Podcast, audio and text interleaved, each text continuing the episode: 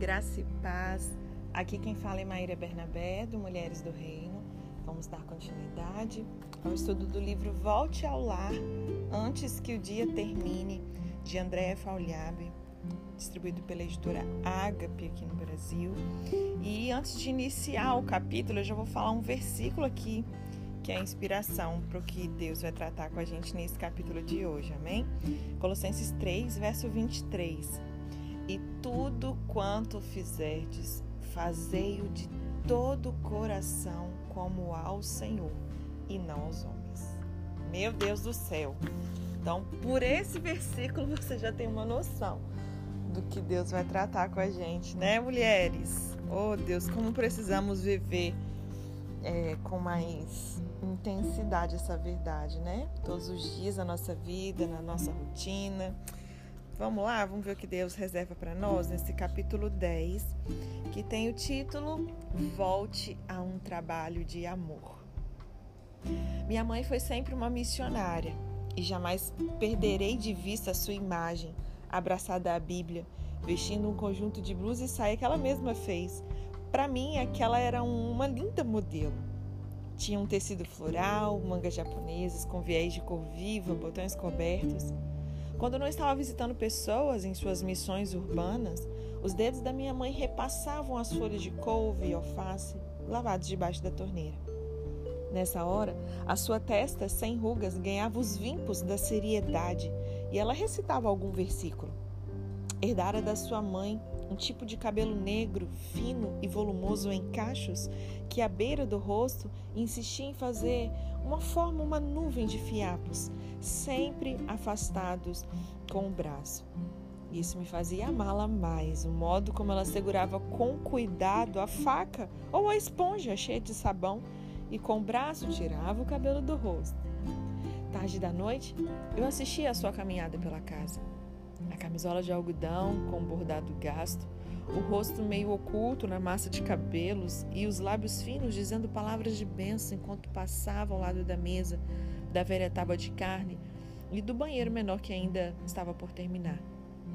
E havia os dias em que ela narrava guerras espirituais, quando era possível ouvir hinos velhos cantados aos trechos, refrões solitários para combater o mal, o medo, a dor minha mãe nasceu com um saber instintivo, aguçado como uma seta desferida no ponto exato, embebida no remédio do Evangelho.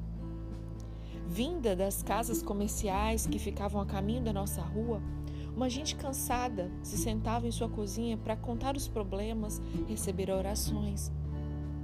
Com impiedade juvenil, muitas vezes cobrei ela de ter menos ternura para com as dores dos outros. Queria que pensasse mais em sua própria condição, que calçasse um par de sapatos de salto, fosse passear nas ruas. Anos se passaram, arrastando com eles incontáveis decepções com as vaidades humanas, para que eu compreendesse a sua grandeza de espírito.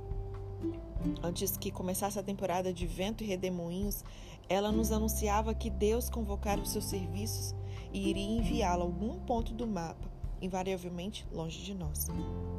Sua família lhe ensinara a arte de bordar, de elaborar uma matula para viagens com pouco dinheiro. E esse era o caso da tradição das farofas. Desde que havia deixado os rios de sua terra natal, estivéssemos nós em um ônibus ou carro velhos, ela carregava um embrulho precioso. Um prato feito de partes de uma galinha bem temperada, dourada, passada na farinha da roça, essa iguaria, iguaria típica viajava discretamente nas latas familiares milhares de quilômetros. Quando a fome vencia o nosso orgulho, a farofa era disputada com quem estivesse ao redor. Antes de iniciar suas missões, minha mãe passava madrugadas costurando sacolas reforçadas com sarja que vendia para poder complementar a passagem. Também serviam para carregar a matula e seus poucos pertences discretos, confortáveis e quase simplórios. O que mais pesava na bolsa era uma Bíblia grande, dobrada e marcada, anotada, grifada com lápis de cor. Quando ela voltava, nos presenteava com lembranças feitas de palha, doces comprados na estrada e o abraço que nos reunia outra vez. trazia-nos principalmente bênçãos conquistadas por seus formosos pés que anunciavam as boas novas. Amém? Quando há tantas pessoas buscando carreiras apenas pela lista de rentabilidade valor econômico, então muitos, né, jovens, muitas de nós possivelmente pode ter é, escolhido a sua carreira, sua vida acadêmica por isso, né? O que que o que que ganha mais dinheiro, o que que dá mais, né? Retorno financeiro e tal. Então, muitas pessoas buscam carreiras apenas por essa lista de rentabilidade e valor acadêmico. A verdade continua a mesma. Trabalhar é um ato sagrado.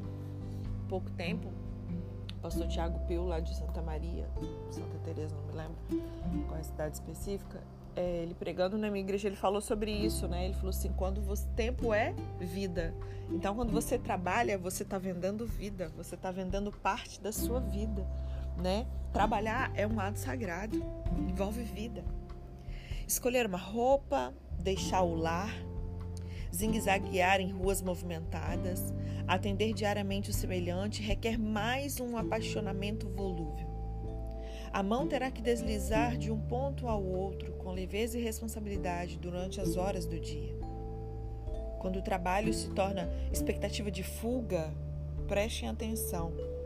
Quando um trabalho se torna expectativa de fuga, casamento que se cansou de encantar, surge a teia de obrigações, laços que vão esmagando o prazer de criar aquilo que faria bem a nós e ao próximo nos deparamos com uma parede sem pontos de apoio para uma escalada.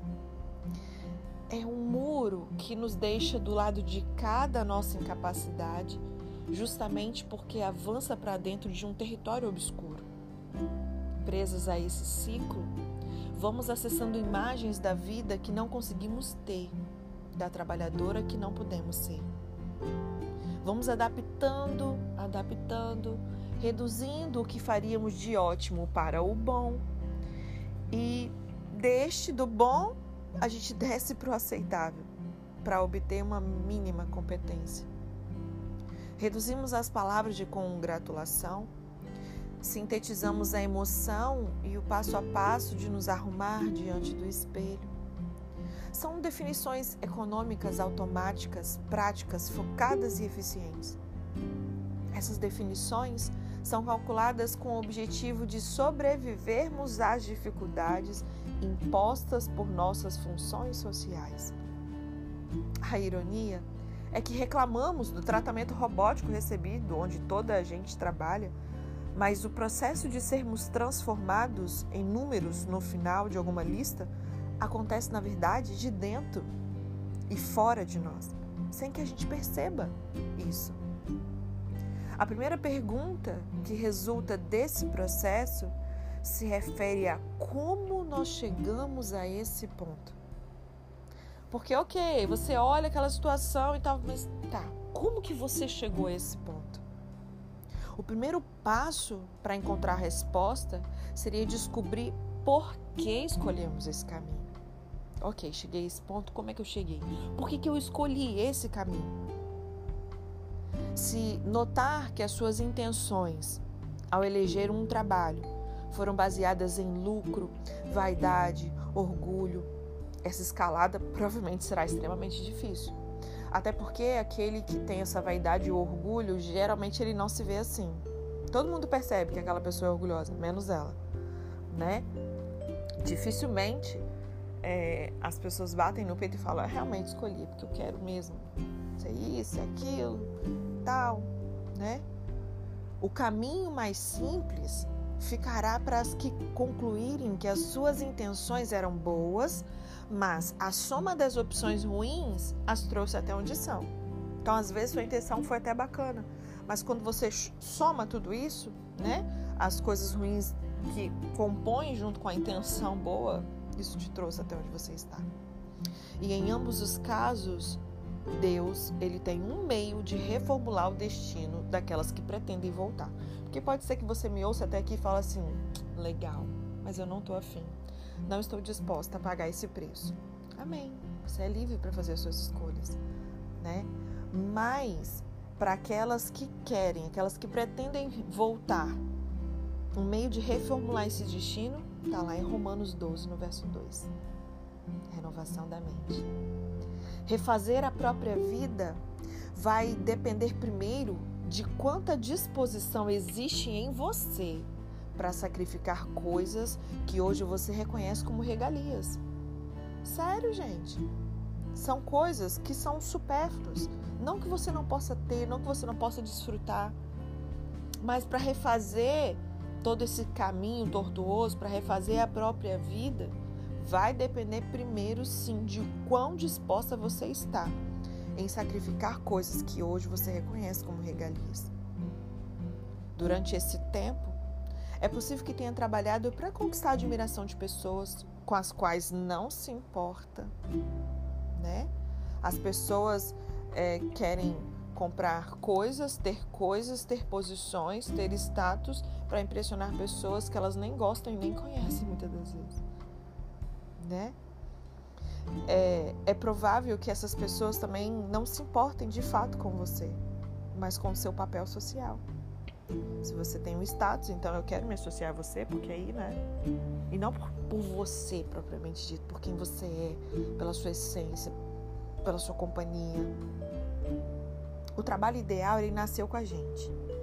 Diretoras de teatro, psicólogas, gerentes de negócios, conselheiras bem-sucedidas sempre foram o que fazem.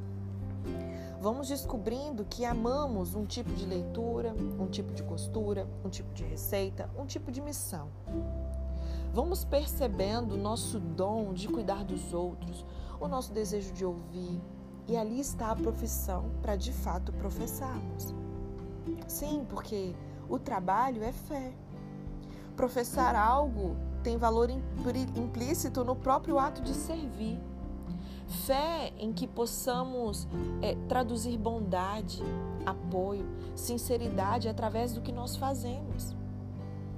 Trabalho sincero é uma peregrinação em que encontramos respostas.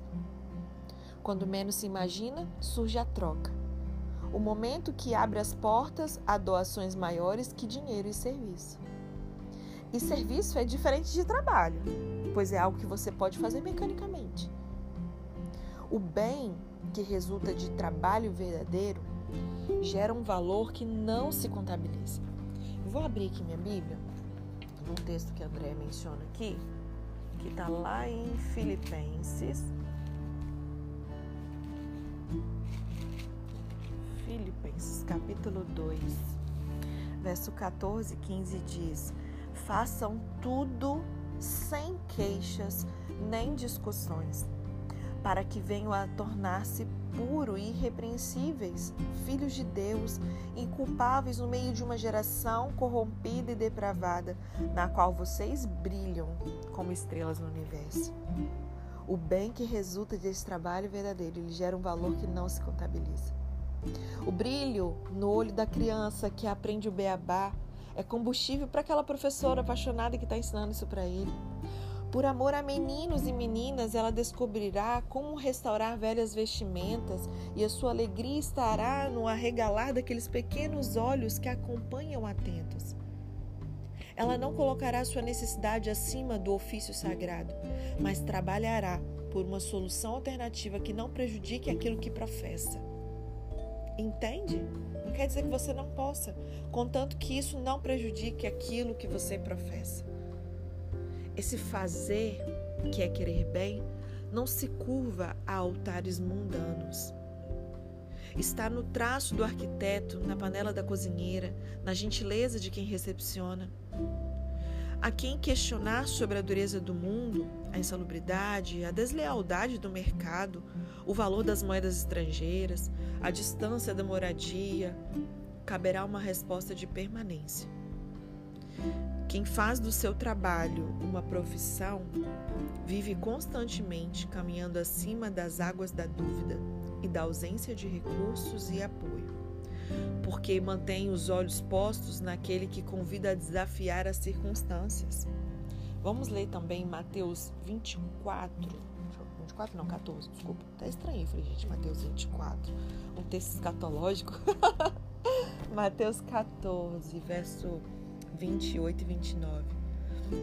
O apóstolo Pedro dizendo: Senhor, se és tu, manda-me ir ao teu encontro por sobre as águas. E Jesus respondeu: Venha. Então Pedro saiu do barco, andou sobre as águas e foi na direção de Jesus. Ao acordar com o pensamento incerto, com as dores desse embate com a realidade, o primeiro olhar no espelho fará vencer, aos poucos, a tristeza imensa por um mundo que não sabe ser melhor. O olhar no espelho dirá que você mesma já descobriu um caminho de plenitude, no qual dar é mais que receber. Assim como o palhaço que no camarim maquia suas rugas para desfilar no picadeiro sobre a lona furada, é preciso reconstruir a sua alegria. Amém? Então, que você volte a um trabalho de amor, que você não venha se curvar diante dos altares e padrões mundanos, que tudo que você fizer, você faça de todo o coração como é o Senhor, seja na empresa que você trabalha, seja cuidando dos seus filhos, seja lavando um banheiro, seja fazendo um almoço, seja lavando uma roupa, seja limpando a igreja, não importa, tudo que você fizer, que você faça como que para o Senhor né, colocando aí os valores, é, manifestando o reino de Deus, as qualidades dele, de melhor é dar do que receber, sendo generoso é, na excelência daquilo que você presta, né, no servir. A excelência faz parte do nosso caráter, porque nós temos a natureza de Deus em nós, né? Deus é um Deus excelente, então que a gente volte, atenda a esse chamado de Jesus para nós hoje. Volte a um trabalho de amor. E se o seu trabalho hoje não condiz com isso, tá aí um ponto para você começar a orar e já desenvolver essa conversa com Jesus aí. Como Jesus, então, que eu ressignifico isso? Como que eu mudo a rota? Tenho certeza que o Espírito Santo vai te direcionar, te dar as estratégias ponto a ponto, te ensinar um processo que você vai precisar passar. Da mesma maneira que você precisou iniciar um processo para iniciar essa jornada que você fez rumo ao mercado de trabalho e tal, se você entende, né, que não é não é tempo, não é mesmo mais para você estar no mercado, é o momento de fazer esse êxodo de volta ao lar que você o faça. Se você entende que não, mas você está num trabalho errado, né? Não é esse o trabalho. Não, eu escolhi isso aqui para trabalhar, mas não é o que eu. Então que você reveja isso também e refaça a rota para você trabalhar um trabalho de amor, tá bom? As suas habilidades, tudo que está dentro de você é um sinal de tudo isso. Que venha clareza, que os olhos, seus olhos sejam é, do entendimento sejam iluminados para isso também. Amém? Deus te abençoe.